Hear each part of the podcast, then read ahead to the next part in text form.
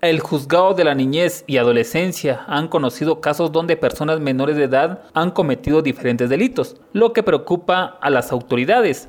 Darby Miranda de esta institución habló al respecto. Trabajo cotidiano del juzgado, estamos siempre eh, velando por la restitución de los derechos que han sido amenazados o violados de niños, niñas y adolescentes. También estamos eh, llevando a cabo procesos eh, que tienen que ver con responsabilidades de algunos adolescentes que infringen la ley, la ley penal. Actualmente estamos eh, conociendo delitos que tienen más relación con la violación sexual. Son de los más eh, comunes y hay algunos también que son muy poco comunes pero muy escandalosos, ¿verdad? por ejemplo, un parricidio. Eh, y eh, vamos a, ver que hay otras cosas que tienen que ver con hurtos o con algunos problemas que son relativamente menores. En realidad no podríamos eh, cuantificar, digamos, el alza de los, de los casos, pero sí en el caso del confinamiento, este, creo que es un factor que favoreció mucho el acoso sexual y el abuso sexual.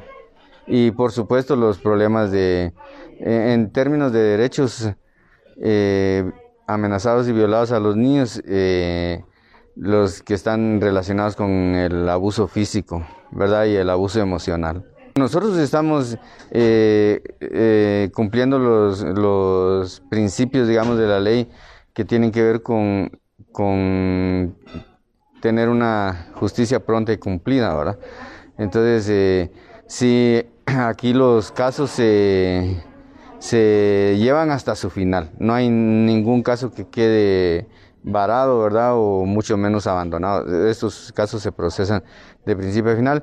Y en el caso de niñez y adolescencia es eh, una característica común que los procesos tienen que ser este, eh, relativamente cortos lo más pronto posible restituirle los derechos a los niños y a los adolescentes. Competencia en los municipios del centro y del altiplano.